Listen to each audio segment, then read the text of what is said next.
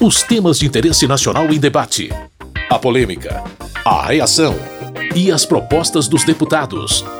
Fatos e opiniões. Olá, meu caro ouvinte, seja muito bem-vindo a mais um Fatos e Opiniões. Você que nos ouve pelo rádio ou pelo seu agregador de podcast preferido, muito obrigado por sua audiência. Regras para novas políticas de saneamento, banda larga nas escolas e o fundo partidário centralizaram os debates no plenário nesta semana.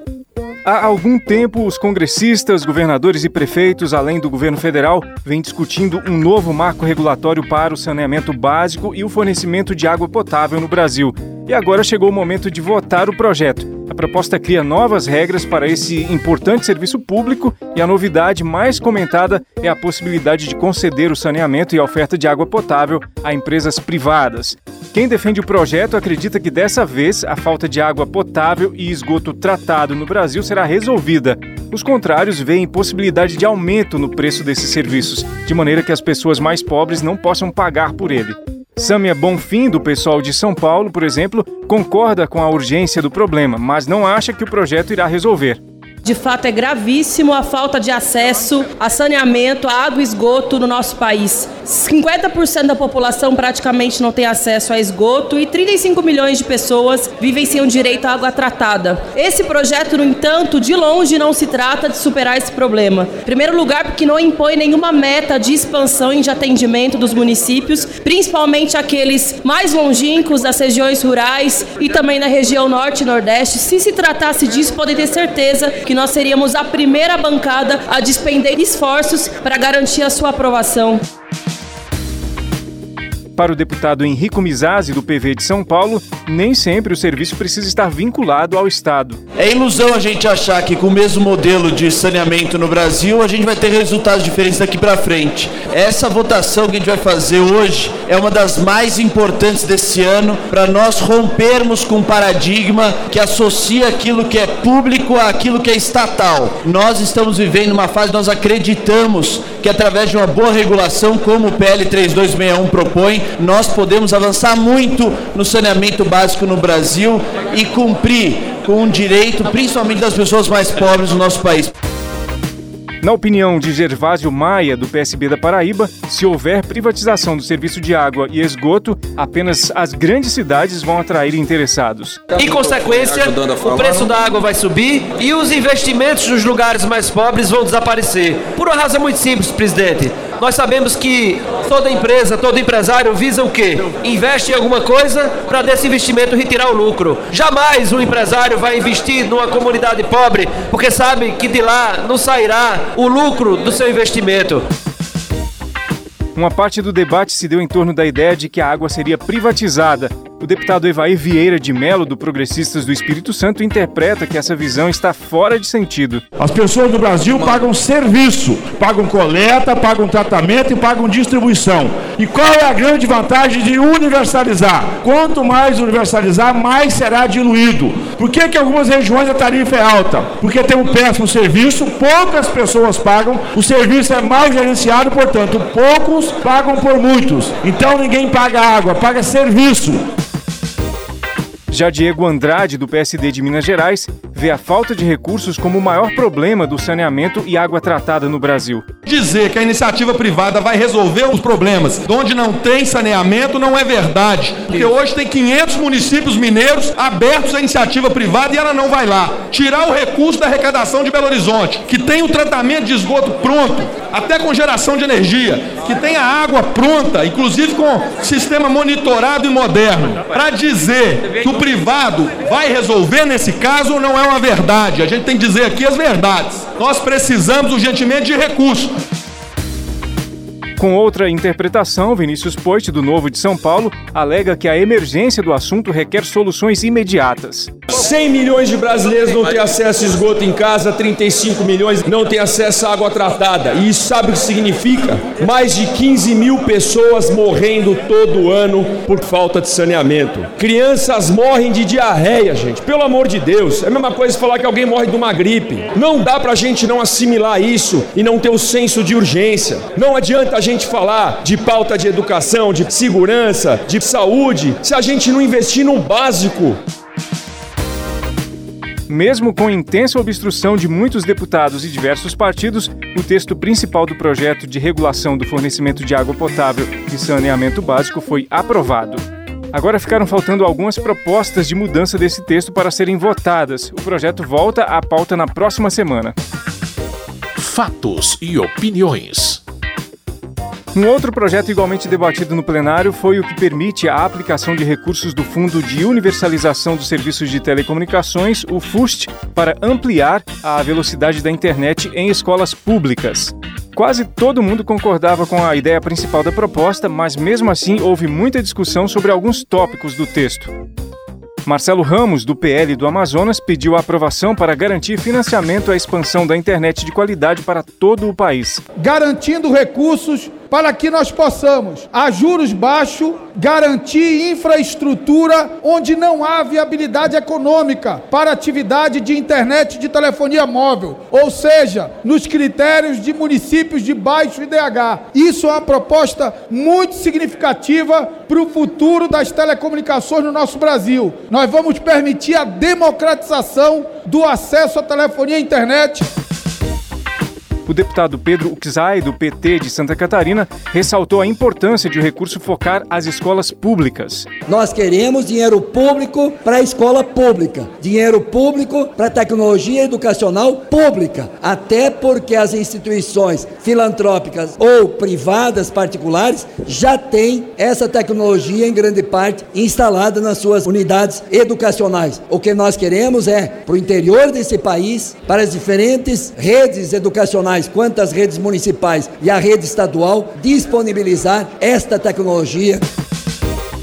Vitor Lipe, do PSDB de São Paulo, destacou o caráter inclusivo da proposta de se utilizar recursos do FUST para ampliar o acesso à internet rápida.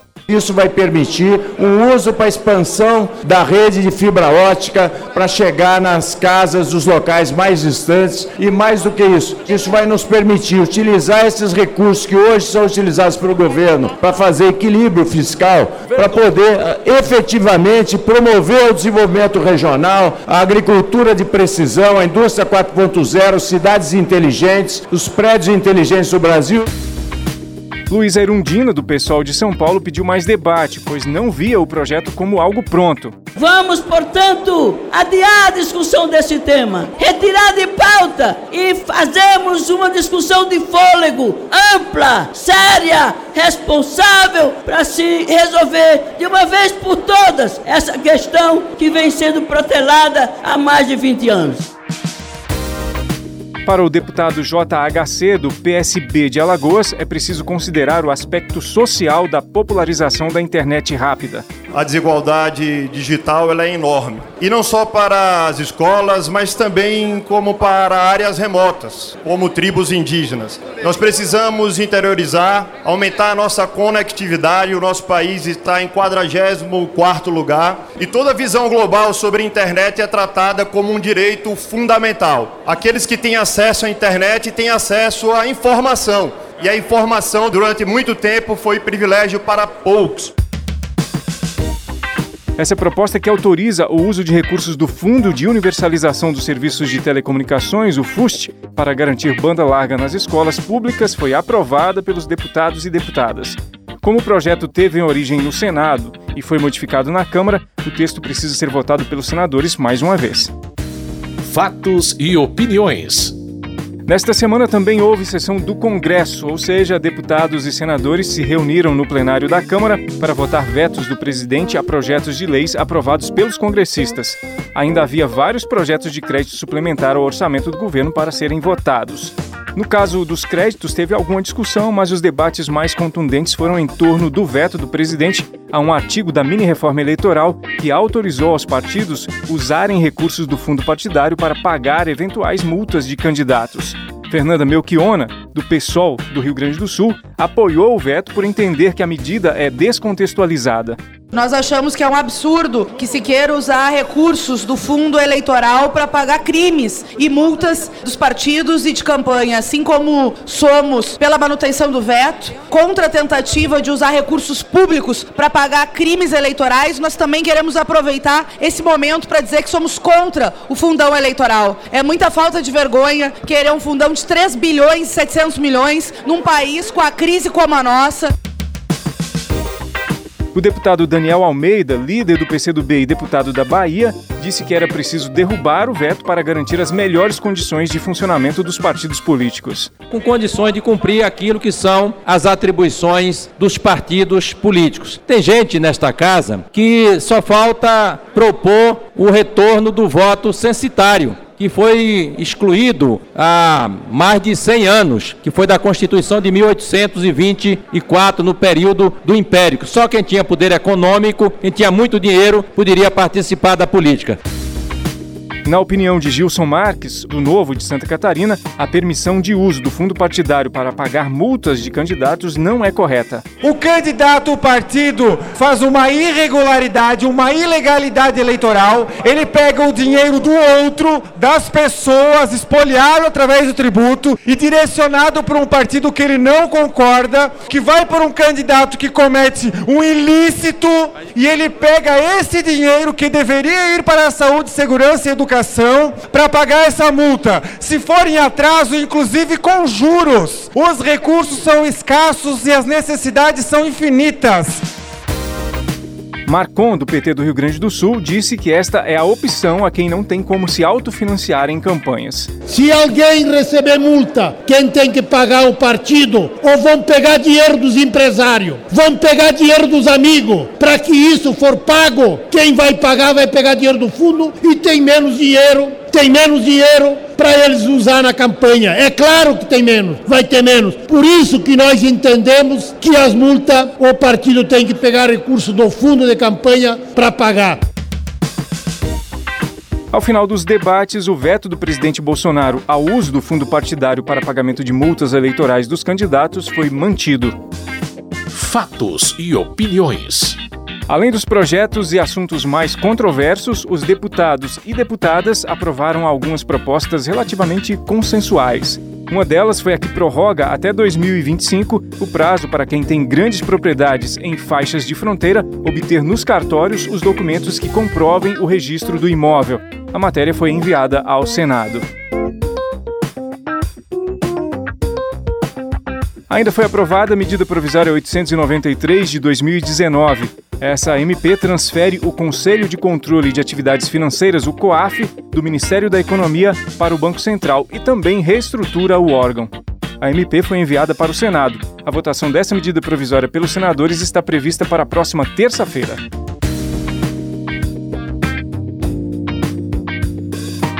Termina aqui o Fatos e Opiniões de hoje. Lembro que você pode baixar o programa no Spotify ou no agregador de podcast que você preferir. Muito obrigado por sua audiência, tudo de bom e até a próxima. Fatos e opiniões. Os temas de interesse nacional em debate. A polêmica, a reação e as propostas dos deputados. Produção e apresentação: Carlos Oliveira.